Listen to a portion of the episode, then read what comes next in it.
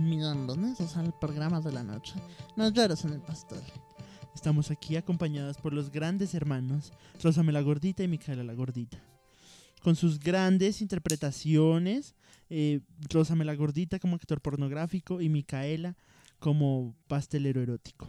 Estamos aquí en una noche de juegos, diversión, hacerle unas preguntas incómodas, ¿cómo están nuestros invitados? Eh, muy bien, Sergio. Eh, Ah, me llamo Silo Montolomeo. s- s- muchas gracias, Silo Montolomeo. Eh, ¿Te puedo decir de cariño, Silo?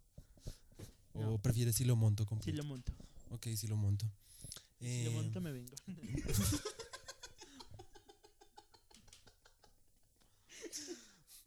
eh, aprecio tu sentido del humor, ya que yo soy un Gracias. pastelero erótico, entonces eh, aprecio que podamos estar en un podcast tan libre. En Eh, vista de la libertad que tenemos en este podcast, vamos a hacer un juego de preguntas para nuestros eh, invitados. Aunque no le hemos preguntado a eh, Rosame la Gordita cómo está. Bien, muchas gracias. Si lo, mon- si lo monto, es, es un nombre bastante extraño. Sí lo monto. Fantastero. Sí lo monto. Está bien si lo monto. Ok. ¿Es esto un podcast erótico? No, es abierto al público. La gente decide qué hablar. Abierto como tú, Ana. Exacto. Vamos a empezar con la primera pregunta. ¿Alguna vez han sufrido algún problema psicológico? Eh, sí, una vez sufrí de esquizofrenia después de que me dieron muy duro por el orto. Eh, como que toda mi, toda mi, no sé, mis neuronas se fueron como al carajo y, y tuve un problema bien, bien denso. Eh, pero con medicamentos y mucha cocaína pude como salir adelante. Ah, y también me volví cristiano, entonces. O sea, la Funcionó. cocaína era parte de tus medicamentos. Eh, ¿Me la gordita? ¿Cómo es que se llama usted, señor? Ah, Somos hermanos. Por un momento lo olvidé. Es que ya, Es ese que- es parte de mi problema psicológico. Claro, ah, cierto, Sí, Miki. sí. ¿Te, te puedo decir Miki? Ah, ya nos decíamos así, Miki, Sí, sí, chiquitos. sí, se me había olvidado. este es- sí. Eh, sí, era parte de mis medicamentos eh, recetados por, por los, los psiquiatras, eh, pero la cocaína era eh, recetada por el padre, el párroco de la iglesia. Ok, ok, ok. Y- y la ya. cocaína. Sí, la cocaína. Era O sea, bendita, era- era, era medicinal. ¿Y? ¿Y dónde? ¿Cómo, cómo se llama el párroco? Quiero cómo conseguirme el dato. Eh, Él, él trabajó conmigo en una porno. O sea, era párroco, Es que no recuerdo su nombre. dealer sí, y... sí él, me, él me encaminó en Cristo. O se sea, él no daba hostias, él repartía... Hostias. No repartía, o sea, repartía cocaína. Sí, sí, sí. Las, las persaba por la iglesia. Cuando quieras te paso el, el, el dato, hermanito. Pues llame la iglesia. También, sí. Porque pues ¿dónde estaba viviendo, hermano? es que no me acuerdo pues, cómo el problema psicológico me afecta en la memoria. ok, ok, ok. entonces ¿Pero dónde es crees esquizofrénico? No ya- sé, no me acuerdo. Hace, hace- hace No sé nos hablamos, ¿no? Sí, es que soy la pastelería, te tiene. Sí. Sí, sí, como hacer penes con chocolate. Así que ha sido bien difícil, la verdad. Bien, bien difícil. Eh, ¿Andan en, en alguna relación actualmente? ¿Novias, novios, Eh, yo en este momento soy parte de una... Ah, pero un momento, yo no respondí si tengo un problema psicológico. Ah, lo siento, es que echaste tanta mierda que no supe ni qué hablaste. Me parece muy grosero de parte de un... ¿Viste las escaleras? Ah, no. Exacto. Es una Entonces, otro- por la otra ventana. parte de mis problemas psicológicos. Eh, no, mi problema psicológico es parte amnesia, parte em, tengo una diarrea explosiva cada cinco segundos. No sé cómo voy a, voy a seguir con este, con este podcast porque... Ya saben, si hay flatulencias, es mi hermanito. Sí, exacto. Entonces, ah, pues cada vez que me tiro un pedo, pierdo la memoria de hace cinco segundos. ¿Sí me entienden? Es una vaina tenaz. Entonces, por eso vamos no a recordar recordaba- y no recordarle las cosas. Por eso no recordaba eh, a mi hermano, por un momento me confundí, entré en unos estados de confusión horribles, horribles. Em, ese es mi problema psicológico. De mi relación estoy en una relación, mon- eh, es que monógama ya quisieran, Eh, estoy en una relación polígama, polígama, poliamorosa, como se llame, como le digan ahora los jóvenes, eh, porque me uní a una iglesia mm, mormona. Entonces, cada vez que nos echamos un rezo, em, buscamos otra persona para unir a nuestra, a nuestra relación. Me gusta, me gusta esa iglesia. Sí, también te, la puedo, te puedo dar el dato también. Yo ya la- cambiamos. Podemos ser cristianos y, y, ¿qué? Y mormones. mormones. también. Sí. Em, el caso es que, po- que- creo que se está, creo que está pasando algo. Nos el, estamos el entrevistador está metiéndose el micrófono en la boca. Mientras mira muy fijamente a mi hermano, lo cual es muy incómodo. Es bastante sexy. Gracias, gracias. Mm, ¿Han sido infieles? Bueno, tú no porque pues eres poliamoroso.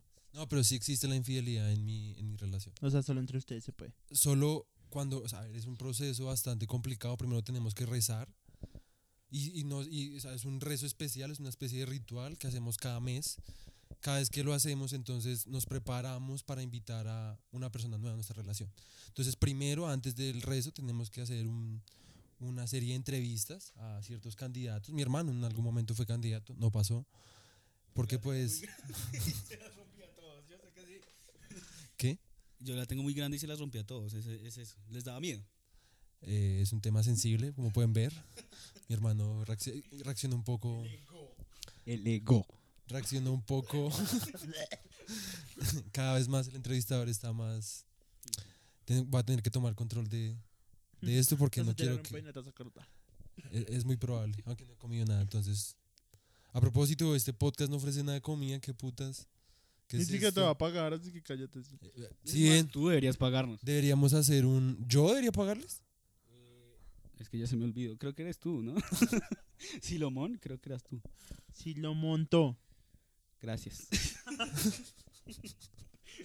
El caso es que, así entonces primero hacemos un, una categorización de nuestros candidatos y, mm, y pues después lo hacemos un ritual en el que degollamos una cabra, eh, orinamos una estatua y, y hacemos el amor en un prado en la 72.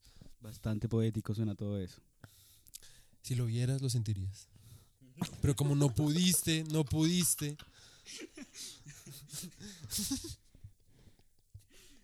Como no pudiste estar en mi relación, entonces estás celoso. Acéptalo. Ok. Ah, bueno, en vista de los altercados hermanales. Cállate. Hermanales, anales. ¿Te calmas? Mm, Fraternales también se frater- ¿Qué opinan sobre la fraternal. pornografía?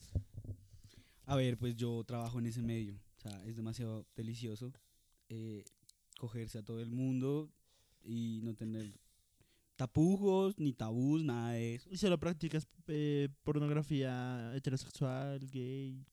No, de todo. O sea, obviamente por, por porno gay me pagan mucho más.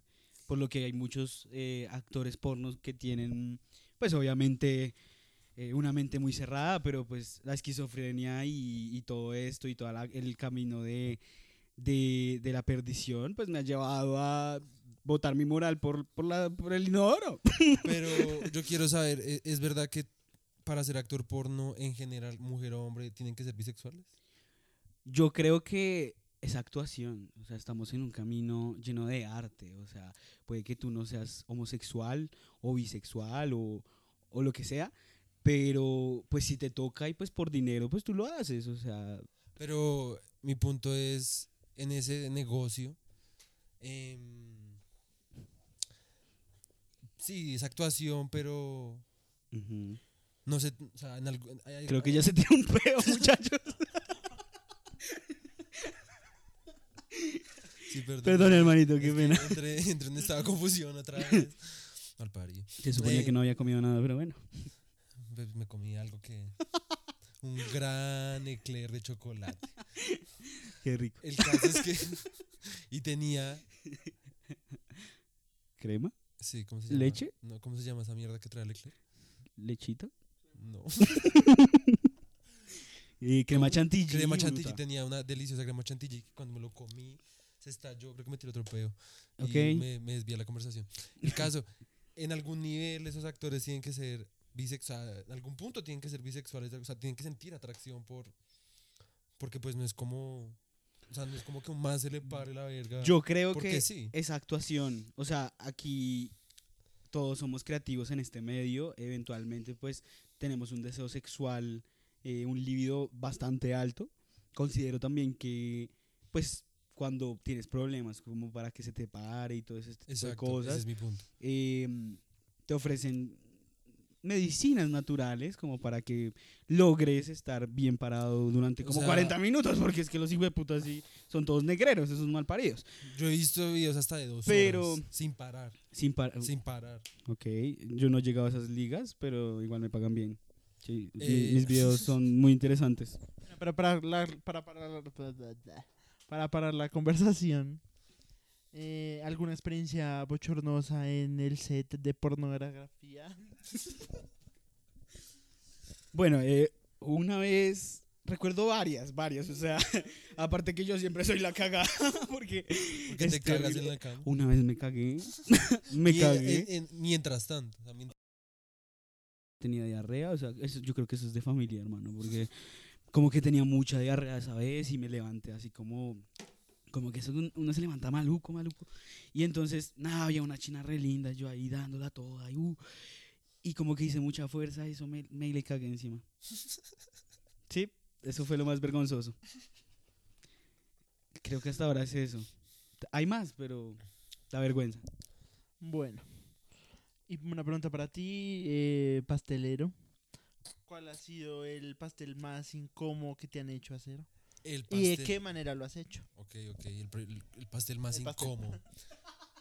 Pues el pastel más incómodo que me ha tocado hacer, a ver, o sea, también ha, tenido varios. Em, eh, uno de ellos fue así de... Me tocaba hacer un ponqué em, en el que un, era la cara de un asiático, ¿sí?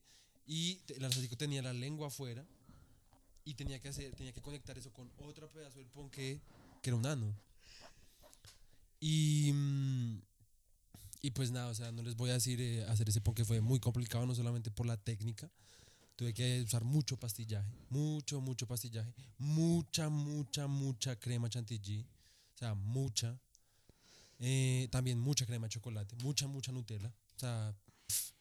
Eh, Bueno. y, no pero no he terminado Bueno. Entonces, em, esto clara- este programa claramente es para personas de mayores de 18 años. Muchas gracias.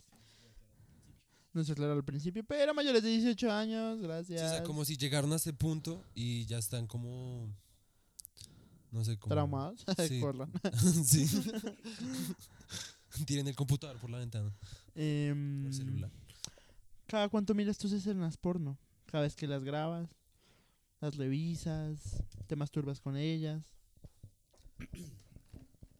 Pues la verdad, masturbarme no me queda tiempo. O sea, básicamente yo ando ocupado 24-7. De hecho, tuve que sacar un tiempito para venir a, la entrevista a No llores en mi pastel porque estuvo.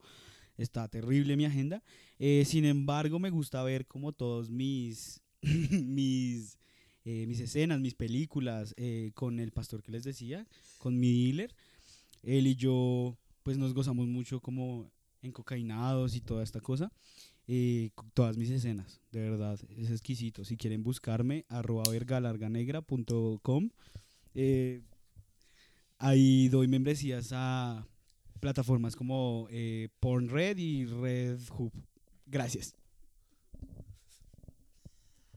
Bueno, en un cambio muy abrupto de tema, vamos a tararear una canción. No, mentira. Eh, en sus situaciones actuales como panadero sexual y actor porno, ¿qué es lo que más, bueno, en tu caso, te prende haciendo un, pas- un pastel? O sea, ¿qué más te excita? ¿Y a ti qué es lo que más te apaga en una relación fuera de cámara? Yo primero. eh, Micaela. Lo que más me excita cuando hago un pastel es probablemente cuando estoy moldeando un grandísimo pene de de... mm, dirán que soy un pésimo pastelero, pero no me acuerdo cómo se llama de lo que está Y hecho. se tiene un pedo otra vez. De lo que, se, de lo que está hecho el corazón, ¿cómo se llama eso? Eh, ese, esa, esa harina toda... ¿Levadura? No. Ya saben, no soy panadero. Y yo tampoco. Em, no, ¿cómo se llama esta mi- el, con lo que hacen el pan rollito? No, Horno. no, Harina. no, no, no, o sea, es un tipo de harina, pero que hace ¿De que- maíz? no, que esto, ¿De que- fécula? como el de, Ah, fécula de maíz. eh, no, es ese que queda todo, que esto, que se rompe fácil y que uno le queda al paladar, como raspando. Otra de las cosas por las que te queda Una paladar verga con piercing. No sé. Eh, se llama, está mi, bueno, en fin. Eh, mi momento más excitante es cuando estoy echándole la Nutella a la puntica. Arcilla. No, arcilla no es para cocinar, señor. ¿Qué le pasa? Alguien está muy desactualizado en los temas de... Sí, sí, lo monto, por favor. Saben que esta entrevista se termina ahora porque estas perras son muy responsables, muy groseras y muy vastas. Pues no nos acaba ahora. Nos prometieron un tiempo en este programa y yo voy a hablar... Tenemos como 15 seguidores, amigos. Cálmate. A mí me, me prometieron un programa de radio. Y estamos en un puto cuarto. Hay prostitutas al lado. ¿Por qué le dices así a tu hermano?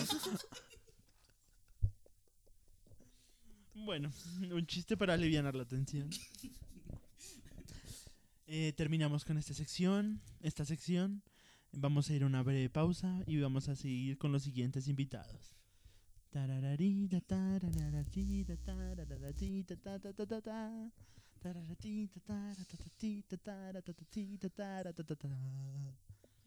Buenas noches, hemos vuelto.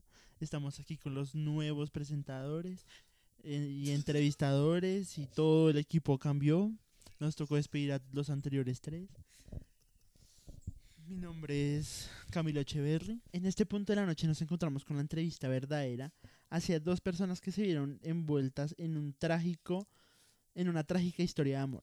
Sus nombres son Steven Perpetuo. Y Linuel América.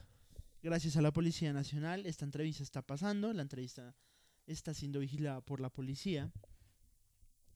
Pues Steven asesinó a J. Mario Valencia en un atento de que fuera una muerte natural, pero al hacer la autopsia se, se descubrió que fue una muerte por envenenamiento. ¿Qué tienes para decir, eh, Steven? Eh, primero que todo, buenas noches eh, a todos nuestros oyentes. Eh, No son tus oyentes, son mis oyentes. Perdón, Cam. Limítate. Ok, Cami, qué pena. Eh, primero, buenas noches a todos sus oyentes. Eh, yo quiero decir antes que, que llegue a mi juicio, yo soy inocente, soy inocente. Eh, la verdad es que no me quites el micrófono, es mi momento de brillar, ¿ok? Eh, la verdad es que J. Mario me encochinó re duro, o sea, yo la verdad solo quería estar con mi amor verdadero, que es el hombre que está al lado mío. Y Qué pena te interrumpo, Steven. Eh, aclaro que así no fue la historia de los sucesos. Al momento de hacer la autopsia en J. Mario Valencia, se descubrió huellas dactilares y sangre de Steven en el cuerpo de J. Mario.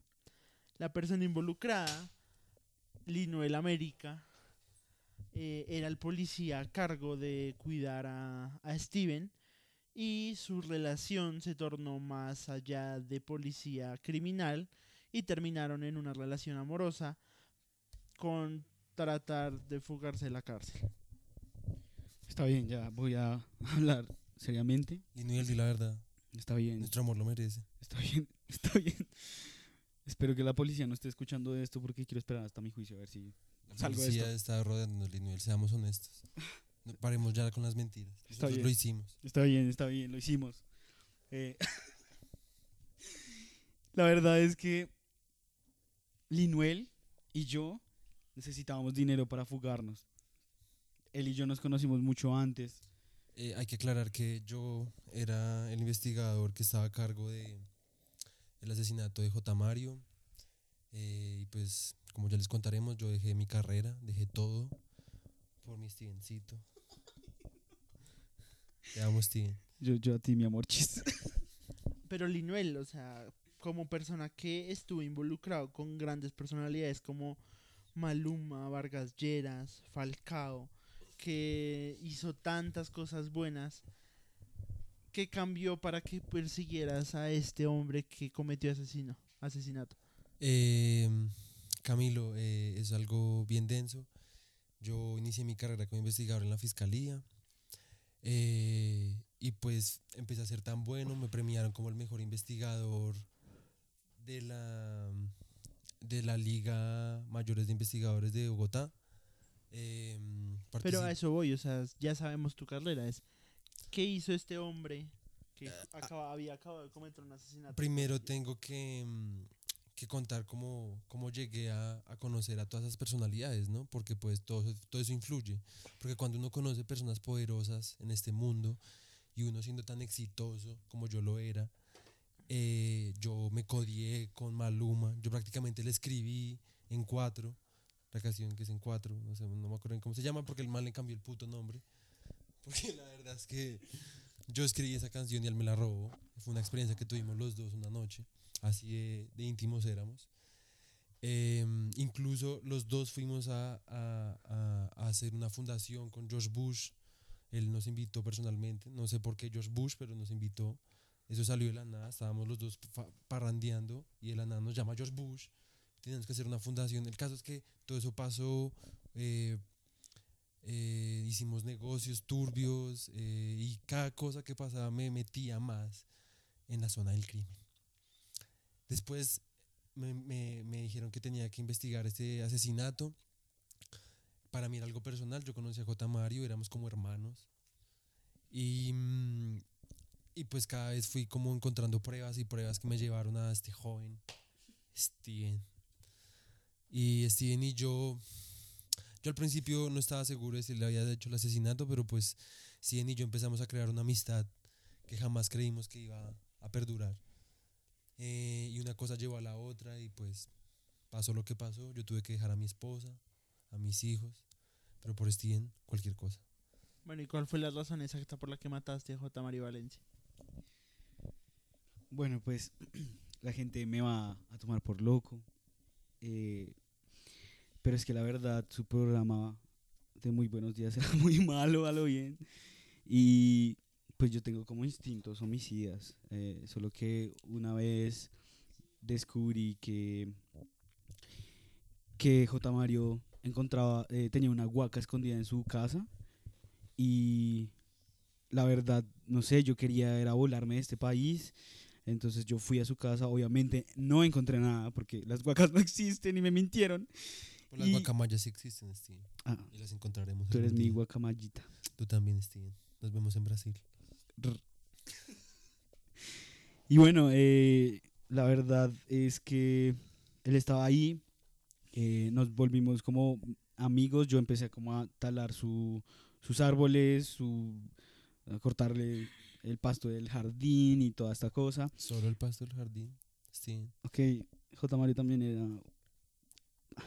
Tengo que aceptártelo, Linuel. Él y yo teníamos una relación amorosa a Lo escondidas sabía. de su esposa. Lo sabía. En fin, perdóname, el punto no es ese. El punto es que em, obviamente yo fingí eh, para tener un sugar daddy, más que la situación del país está terrible, tú sabes, yo vivía pues en el Bronx, entonces me gané su confianza y no, tuvo, no tuve más remedio que empezarlo a envenenar para su para pues, coger su plata y su mansión y, y esa es la verdad. Y, y al final te puso en, en su testamento. No, el ¿Surtió malparido fruto? ese, no, el malparido ese no. O sea, yo lo maté y aún así nada, o sea, él no me amaba. Pero ese es el punto, o sea, aún así crees que fue un acto de honestidad sabiendo que le estabas quitando la vida a una persona. Pues como te digo, yo, yo siento que, que en este punto yo siento que yo ya, ya me volví loco. No sé si es por porque conocí al amor verdadero Lo quito por ti, bebé. Loco, loco.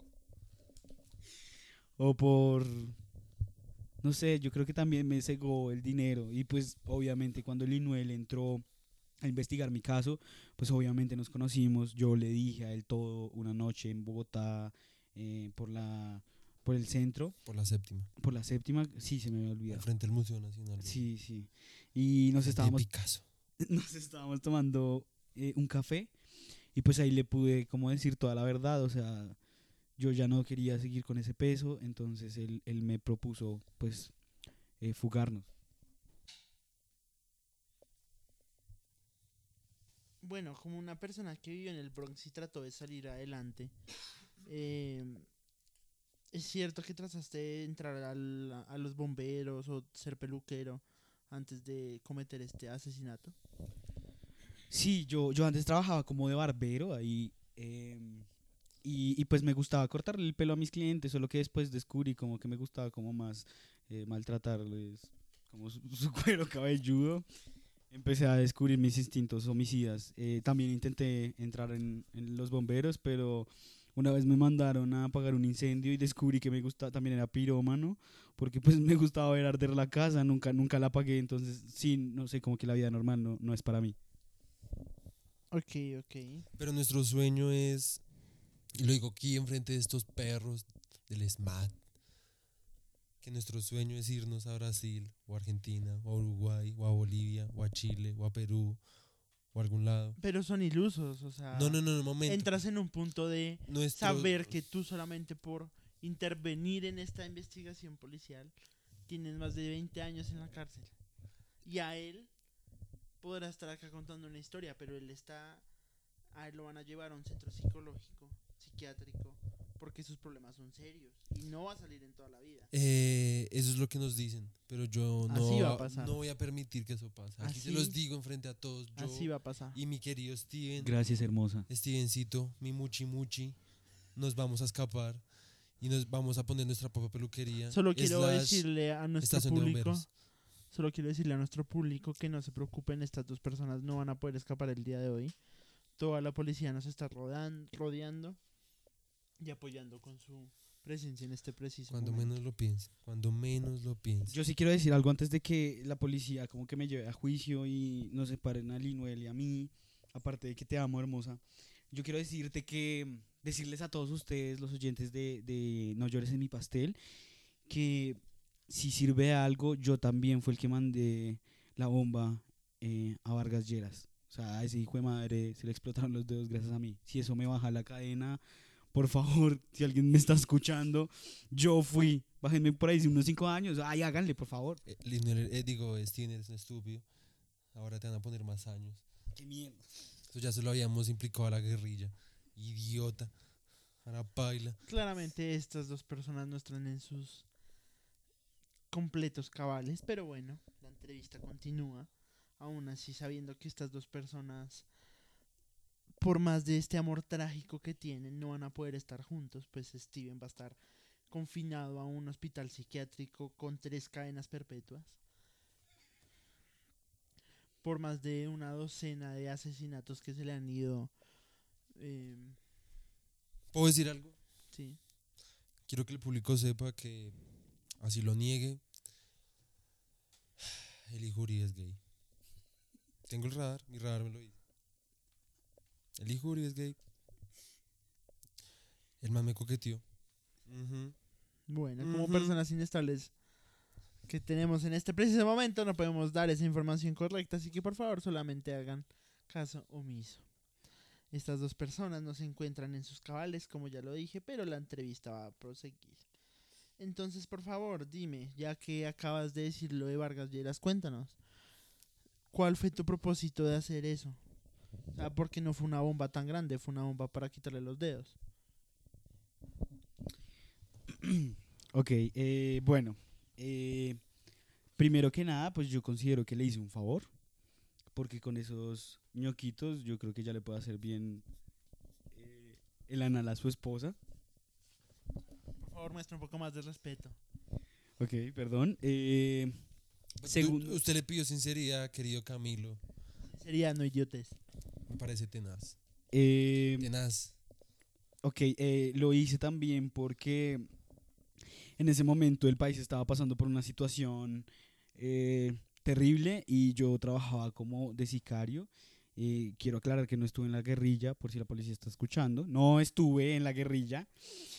Y eh, pues nada, un, un político, no voy a decir nombre, me mandó a pues ponerle la bomba. Y ya, eh, básicamente es eso, no sé qué más quiera decir. O sea, esas personas siguen sueltas y pues yo no me voy a clavar más años como por decir sus nombres. Yo sí, fue Santiago Uribe. Fue Santiago Alejandro Uribe. Vélez. ¿Vélez? No, es Vélez, ese es el Papa, perdón. Es Santiago Alejandro Uribe Chávez. Creo que ese es el apellido de. Claramente esta noticia nos deja con más perplejos de lo que estábamos en este momento. Pero bueno, varias evaluaciones psicológicas han mostrado que, el- que este señor Steven eh, tiene una leve sociopatía que lo hace alucinar con pastillas de esquizofrenia. Entonces, Steven, dinos, ¿sigues medicado? En este momento no, porque Pero próximamente vas a estar. Eh, sí, pero yo ya había estado, ya había pasado por un centro, ya me había internado, sin embargo me volví adicto también como al crack y mi- mis compañeros de habitación pues les pasaban como drogas alucinógenas, entonces, entonces, Lo lamento. eh, varias cosas que no tienes que estar nombrando en este programa, pero bueno, vamos a hacer caso omiso otra vez. Eh, Saben que hay mucha gente que está pidiendo la pena de muerte por ustedes, ¿no? Sabiendo Y- que no hay muerte de pena en Colombia, pero hay mucha gente que los quiere muertos. Me cago en la risa porque la gente de Colombia es muy estúpida. O sea, la pena en Colombia, la pena de muerte en Colombia sí existe. Así como los héroes en Colombia sí existen. O sea, es lo mismo. Sí existen porque por eso es que se crearon los paramilitares. Ellos son los que generan las penas de muerte. Y ellos van a ser los que en últimas nos maten. Ujú. Ok, pero por ende, sí, eh, yo creo que deberíamos apostar, apelar, perdón, para que estas dos personas eh, se les sea demandada una, muerta, una pena de muerte. Por favor, en el hashtag muéranse ya, por favor. eh, pueden poner sus opiniones y votaciones para eh, juntar firmas para la muerte de estas dos personas. Antes que empiecen a tuitear y a hashtaggear por ahí en, en redes sociales, yo sí quiero decir que yo estoy redimido en Cristo. Yo conocí a Cristo, yo no soy... Esperen un segundo, señor Camilo, ¿sí? Tu Cristo, eh. Tú también eres mi Cristo, mi amor. Eh, Cristo me salvó la vida. Eso pasó hace más de dos años que se murió J. Mario. Se murió. Porque yo no lo maté. Lo maté, está bien. Pero, sin embargo, todo el mundo llama a Vargas Lleras y a J. Mario. Es más, deberían estarme dando las gracias a mí. A mí. ¿Ok? En fin, Dios me cambió la vida. Yo ya soy un hombre nuevo. Ya solo pienso en la religión y en cómo volverme un mejor prójimo. Entonces no voten por ese hashtag, por favor. Y para que sepan, nuestra fundación con George Bush, eh, aún así, George Fundación Bush, que George Bush terminó al darse cuenta que ustedes dos estaban juntos. eh, sí, pero eh, eh, eso no es verdad realmente, porque Está en George, internet. pues no le, no le pueden creer todo lo que dice el internet, porque George Bush ayer me llamó y me dijo que nuestra fundación seguía en pie y que eh, Dios nos amparaba y que nos iba a volver americanos. Aparte, señor Camilo, ¿usted no era cantante de reggaetón bien malo? ¿Usted no está con Eva Luna que hace aquí presentando que es que jugando a ser entrevistador? Sí, que putas afeites ese bigote de mierda. y que se acá jugando a ser cristiano. Pero mira el lado positivo. El día en que te mueras te vas a poder reunir con Dios. Yo también soy cristiano. ¿Usted no era cristiano? ¿Usted no cree en el perdón de nuestro Señor Jesucristo? El perdón sí, la muerte también. Yo lo único que digo es que levante la mano, entre ustedes aquí policías, ¿quién cree que se debería afeitar esos bigotes? Y que no parece Dalí. Solo quiero decir que la policía está entrando en este preciso momento para darle una inyección al señor Steven. Antes que me den la inyección, por favor, por favor. Un momento, señor policía, un momento. Camilo, usted es una boleta de tipo a lo bien, o sea, como ¿qué le pasa con Eva Luna? Es de vera obsesión y repaila. Bueno, no. eh, persuadí a la policía que me dejara continuar con la entrevista. Me dijeron que tuviera paciencia porque estas dos personas en sus brotes psicóticos eh, suelen suelen creer muchas cosas que no están pasando. Pero bueno, ya se calmaron, así que seguimos con la entrevista. Eh, por favor, explíquenos con lujos y detalles qué opinan sus familias de la situación actual que están viviendo. Eh, pues, ¿qué puedo decir? Eh, mi mamá y papá, pues, me odian. Eh, cogieron mi, mi cédula y tacharon sus apellidos ahí. Eh, y me la devolvieron. No entiendo qué cambia eso. Igual yo te voy a dar mis apellidos, bebé. Yo sé que no eres mi hijo, pero Yes. te quiero como uno, mi amor. Gracias, mi amor. Nos vemos en Uruguay. Ok, bebé. Me va a volar de la casa. En fin, El caso es que eh, tacharon mis apellidos en mi cédula.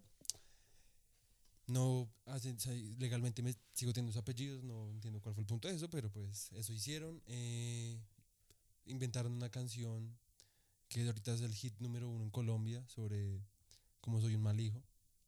El coro es Eres un mal hijo. esa que dice... Eres un mal hijo. mm, mm, eres un mal hijo. Sí, que la canta como... Te la dedico, mami. Sí, sí, Es esa. el remix, ajá. remix. En fin, el caso es que hicieron eso. El único que me apoyó realmente fue eh, un primo segundo, que se llama Ronaldo. Ronaldo juega fútbol, no confundirlo con el jugador Ronaldo de Brasil, no es tan bueno. Eh, ha jugado con el Deportes Tolima y a pesar de que pues soy gay va en contra como de sus creencias machistas, él me apoya. Em, él es el que nos va a casar en la cárcel.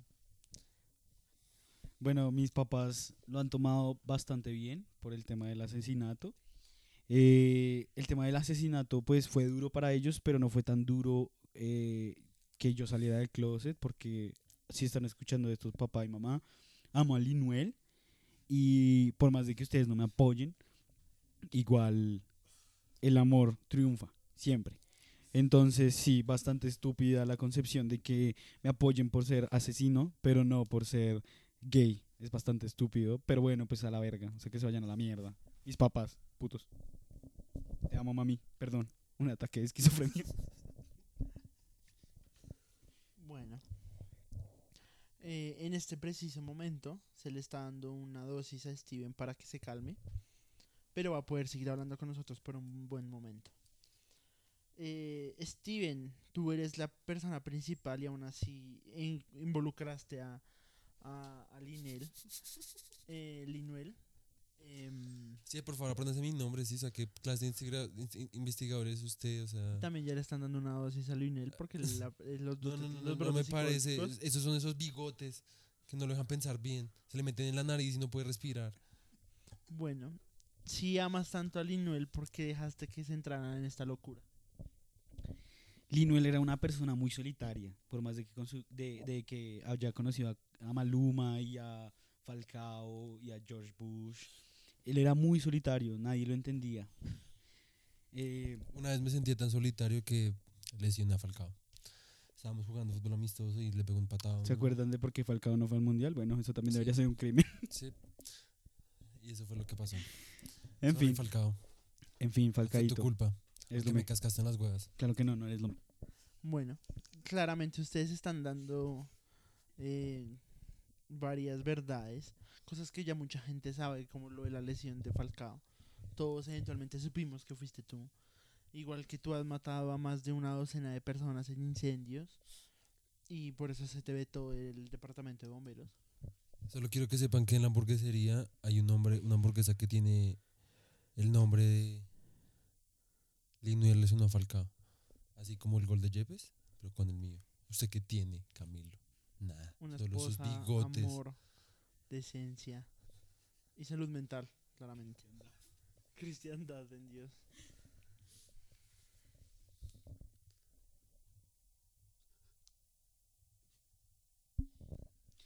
¿Qué pasó, Camilo? ¿Se- ¿Usted también está loco? La policía me estaba ah, dando unos consejos para que ustedes se calmaran. Mm. Entonces vamos a hacer un pequeño vuelto al, al pasado, pero más al pasado. Por favor, díganme, eh, ¿en qué colegios estudiaron? y cómo se veían de grandes antes de cometer estos grandes, grandes asesinatos. Eh, yo estudié en el Liceo Los Alcázares, em, fue mi primer colegio.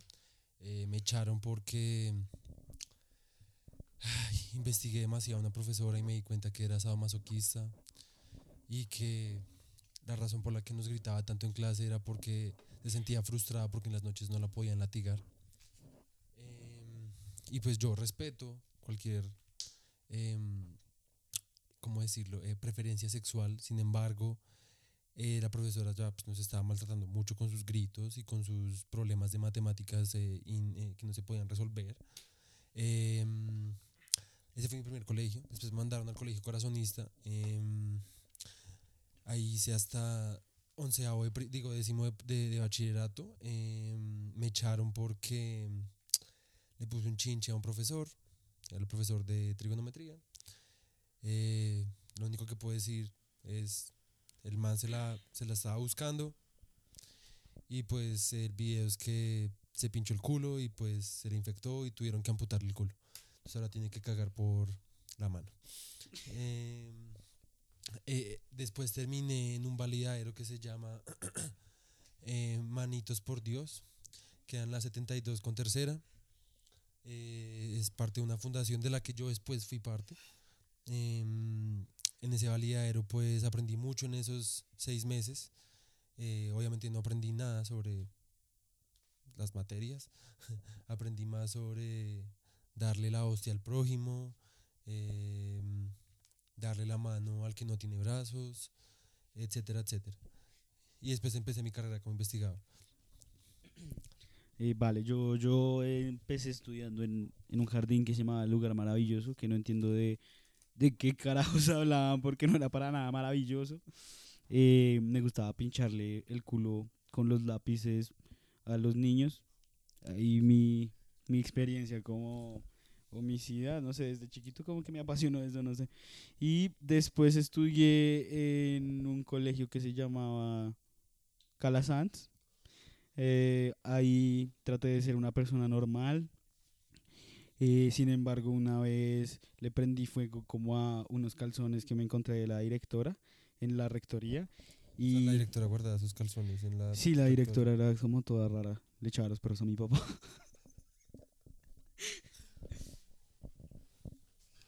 Bueno, en este preciso momento la policía me acaba de informar que ya es muy tarde y tienen que llevarse a los a los em, acusados. Eh, por favor, recuerden votar en el hashtag muéranse ya, por favor, para poder darles una pena de muerte a estas dos personas para tener una mejor sociedad.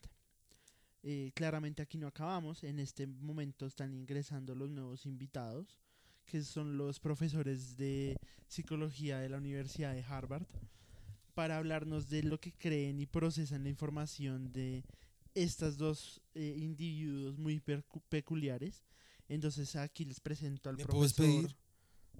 Bueno, eh, la policía está dándole un momento para despedirse a esta Por favor, persona. Por favor, déjenme despedir. Aquí se les va a dar la última palabra. Eh, yo solo quiero decir que te amo, Steven. Yo No a ti. importa cuántas celdas nos, nos, Separen, nos. Vamos, eh, bloque de... uh, em, eh, no importa que seamos líderes de pandillas eh, opuestas en la cárcel. eh, y algún día seremos... Tú y yo en Brasil. Tú y yo en Brasil. o Solo ma- o- imagínalo. o Yo quiero decir algo. O mínimo, Pero no van a estar juntos. si vamos a estar Tienen que juntos. entender eso. Si vamos a estar juntos. Y quiero que les quede claro que sus errores van a ser caros. Tú vas a estar aquí en la picota, a él se lo van a llevar a Estados Unidos y procesado como un psicópata. Yo quiero decir algo. Yo quiero proponer un hashtag en todas las redes sociales de No llores en mi pastel y en, en sus hashtags ahí personales, por favor. Dice así. Hashtag sí al amor. Hashtag amemos al prójimo. Hashtag no a la pena de muerte. Hashtag Ralph. Hashtag Steven y Linuel. Hashtag Steven Linuel se llaman. Hashtag Steven Perpetuo. Hashtag Linuel América. Hashtag Steven. Hashtag Te amamos. Claramente estas personas ya no se están tomando en serio la entrevista, entonces pues ya están siendo sacados de el estudio. Y están aquí con nosotros el profesor Ricardo y el profesor Astucio para, con, para explicarnos su visión frente a esto, pues ya que son eh, tienen máster en psicología y PhD en comportamiento eh, criminal y analítico del cerebro humano. Entonces, pues les damos la bienvenida. Gracias por estar con nosotros esta noche. Eh, muy buenas tardes. Hola, hola, mi nombre es Ricardo. Eh, muy buenas tardes, Ricardo. Em, ¿Tú qué estudiaste, Ricardo? Yo, yo estudié psiquiatría y hice un, un PhD en mente criminal Eh, ¿En dónde estudiaste, Ricardo? en Harvard y también soy ruso. Eh, Estudié en la Universidad Rosserland en Rusia. eh, qué envidia. Me gustaría saber mucho cómo es la, eh, los estudios en Rusia. Yo, en cambio, estudié aquí en Colombia. Eh, mi acento es así porque estudié una parte de mi doctorado en España em, y se me pegó un poquito el acento. Em, yo estudié criminalística y hice mi doctorado en criminalística avanzada. Em, y es muy, es muy curioso este caso que, que vemos acá. Es claramente un caso eh, muy parecido al de Bonnie and Clyde. Eh, para los oyentes que no saben, Bonnie and Clyde eran una pareja eh, de, de- de esposas. Eh, mis investigaciones han llevado a, a- a descubrir que toda la investigación estadounidense es una farsa y que realmente no eran dos esposos, eran dos esposas, pero el machismo de ese momento no dejaba, no dejaba, no dejaba espacio para nada más. Entonces, pues realmente son dos esposas, se amaban, eh, eso sí, robaban bancos, mataban a cualquiera que se, le, se les apareciera, pero pues eh, en su defensa pues eran, estaban instigadas por el régimen machista de, del señor Bush. Em, o no, George, Bush todavía no estaba en esa época, perdón, acabo de tener un desliz eh, de, bueno, el que sea el presidente de ese momento. El caso es que, así como Bonnie and Clyde, estos dos han encontrado el amor en la criminalidad. Em, ¿Qué más nos quieres preguntar, querido, querido Camilo? A propósito, amo, amo tus bigotes. ¿Y tu música? Es deliciosa. Más allá de...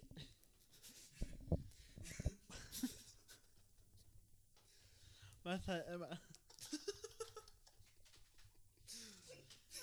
Más allá de evitar cualquier comparación, cualquier caso, quiero que me comenten qué es lo que creen que hace tan único a estos dos individuos y cuál es el tipo de condenas que merecen. Eh, claro que sí, claro que sí. Eh, como egresado de la, de la escuela Rungsoma, eh, considero que así como mi colega eh, Astucio, mi colega Astucio, Y que lo recuerdes bien, tío. acabamos de conocernos. Y esperaría que tu memoria fuera bien. Eh, eh, gracias, colega. Eh, la verdad, a mí me parece que, mm, que los une no solo la pasión por el eh, por la criminalidad, como decía mi colega, también los une ese fuego interno con el que se vie, como, con, con el que todos vimos cómo se aman. Entonces, eh, considero que los dos son est- inestables mentalmente. Los dos han hecho mucho daño a la sociedad. Y la verdad es que eh, considero que todo el mundo debería votar por ese hashtag que acaba de proponer Camilo Echeverry. Postdata, tu esposa está re buena, mi amor. chis. Eh, yo estoy totalmente en desacuerdo, colega. Eh, tú estás eh, abogando por la ley de Strugenfran y Strugenfran, a pesar de que tenía un caso bastante eh, fuerte, eh, yo no creo que tuviera, la verdad, la razón. Yo creo que en este caso lo que los une es la pura inyección adrenalinosa del amor. Y pues sí, el amor es algo muy fuerte, pero al final lo que les gusta es el juego de poder. El juego de poder que podían implicar. eh, O sea, digo, claramente im- está dejando usted, señor Astucio, como apoya lo que han hecho. No, yo no estoy diciendo que los apoyo, solo estoy diciendo que lo que los une es ese, eh, esa eh, batalla por el poder, digamos, con, con George Bush y que con Falcao y que a Falcao le rompió la pierna. Todo eso son solamente ejemplos de cuán desesperados estaban por el poder. Son dos individuos que jamás han tenido poder en su vida y ahora quieren reclamarlo de nuevo. Pero merecen el castigo que están recibiendo. Eh, eso ya no es pertinente para mi carrera. Yo no soy un judicialista ni un Pues no abogado. me dice que estudió No, yo estudié criminalística, pero eso no me hace eh, tener el- el- la palabra para decidir si una persona debería morir o no. Yo, yo sí tengo instintos nazistas, tengo eh, una cultura bastante cuadriculada, digámoslo así, y yo considero que en nuestra escuela Ransoton deberíamos eh, matar estas manzanas podridas de la sociedad. Eh, pero usted acabó de decir que está apoyando el hashtag. No entiendo. Yo apoyo el hashtag. Por favor, todos voten. No podemos dejar que otro J. Mario Valencia se muera o que otros Vargas Lleras que con tres dedos. Co- colega, no, eso, nada de eso tiene sentido. Acaba de decir que apoya el hashtag de los, del amor. No, apoyo al hashtag de muéranse ya.